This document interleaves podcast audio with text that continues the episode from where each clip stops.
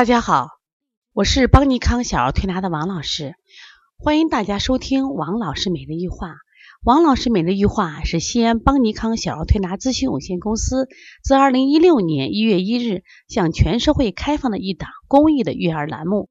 开设这档栏目的目的是想将我们每天做小儿推拿临床时的所感、所悟、所想，能及时的分享给广大的育儿妈妈以及小儿推拿的呃同行们，希望对你们有所启发、有所帮助。今天我想分享的主题是腹胀是大毛病。最近在我们临床中啊，我发现到腹胀的孩子特别多，就拍起的肚子砰砰砰直响。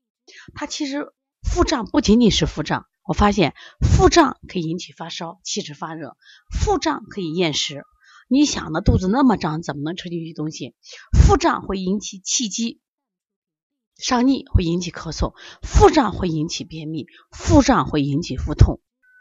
啊，腹胀会让人什么呀？身体什么？身热不安、烦躁。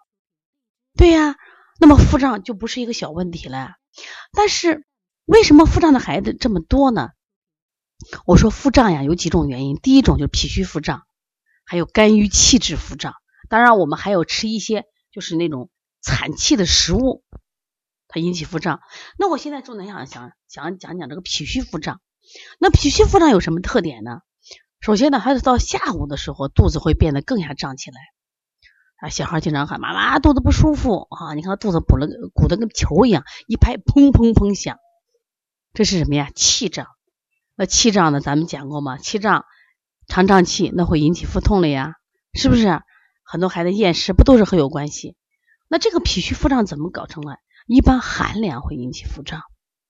现在的小孩呀，水果吃的比较多，你看大多是南方水果啊，吃这些这个火龙果呀、香蕉呀，哦，包括这个芒果呀。那么咱们经常讲，一方水土养一方人，一方水土养一方病。那么你这个就是人为的，我们的吃错导致的孩子腹胀，因为水果实际上整体来说还是偏寒凉的。再一个，它本身偏甜，甜的甜多以后会加重脾的负担，脾功能加重负担以后，脾虚就会引起这种腹胀，而且体内的运化能力不够，小孩就会面黄肌瘦、肌肉松软。说就是脾虚腹胀，大多是吃了寒凉的东西，当然有些孩子吃冷饮也都可能造成这种情况。关键跟你讲了，腹胀会引起其他的疾病。那么还有一种肝郁气滞腹胀，我发现最近我们这蒸笼头很多，什么意思？你摸他头两侧，哦，热的呀，那是手搭上去，呼呼的冒热汗。但是你往他背看，他背可是凉的，是什么呀？这都是肝气郁结造成的，就肝气升升不上去，降降不下来，结果郁结的，你摸他两肋处，他就可能腹胀的很，两肋处胀。而且还容易生闷气，你只要有气胀，就中焦的气血不转，一不转，人体运行就出了问题了，出了问题，这就该生病了。所以像这样的情况，我不管你是荨麻疹，我不管你是便秘，我不管你是咳嗽，不管你是什么病名，我就调腹胀。那么调腹胀的方法有什么样的？如果这个孩子偏寒，我们就用顺运八卦；如果是这个呃偏热，我们用逆运八卦。因为这个八卦呢，它本身就是调人体气机的。还有呢，像分府阴阳、搓摩胁肋，它本身都是什么呀？就是我们消瘀滞、化积食、调气机的。那还有最近我们推崇推崇的几个复式手法，像赤凤摇头法、这个苍龙摆尾法，包括这个飞经走气法，它其实都是调调调那个调气的。只要气机动了。啊，气血的运行好。那么在这里呢，我想跟大家说一下，这个复式手法里面好在哪儿？好在这个摇法，摇则动也。哎，这个气就顺了。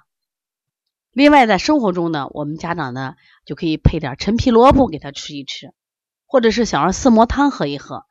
当然，最好的方法加强运动量，一运动也是一样嘛，动则生阳，动则气顺，气机不通畅了，毛病就好了。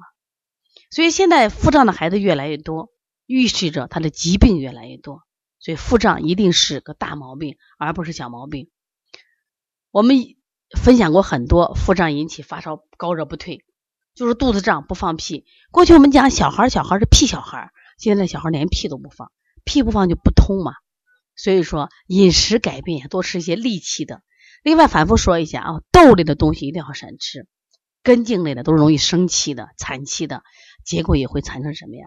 气机凝滞，引起其他性疾病。所以希望大家不要小看腹胀啊。如果你在工作中或生活中也有一些问题要咨询，可以加王老师的微信：幺五七七幺九幺六四四七。如果想咨询邦尼康五月八号的舌诊课和五月十号的开店班，可以加邦小编的微信：幺八零九二五四八八九零。同时呢，我们有相关的书籍，像《小儿舌象解析》、二十八种发烧的四合一疗法、过敏性咳嗽、啊肺炎咳嗽以及鼻炎腺样体肥大的四合一疗法的书籍都有出售。你可以在邦尼康公众微信的有赞微店和。啊，淘宝搜索“邦尼康小儿推拿”可以购买。那么这些书籍呢，都是干货满满，会给我们调理上一些思路、一些启示。啊，希望能帮到你们，谢谢大家。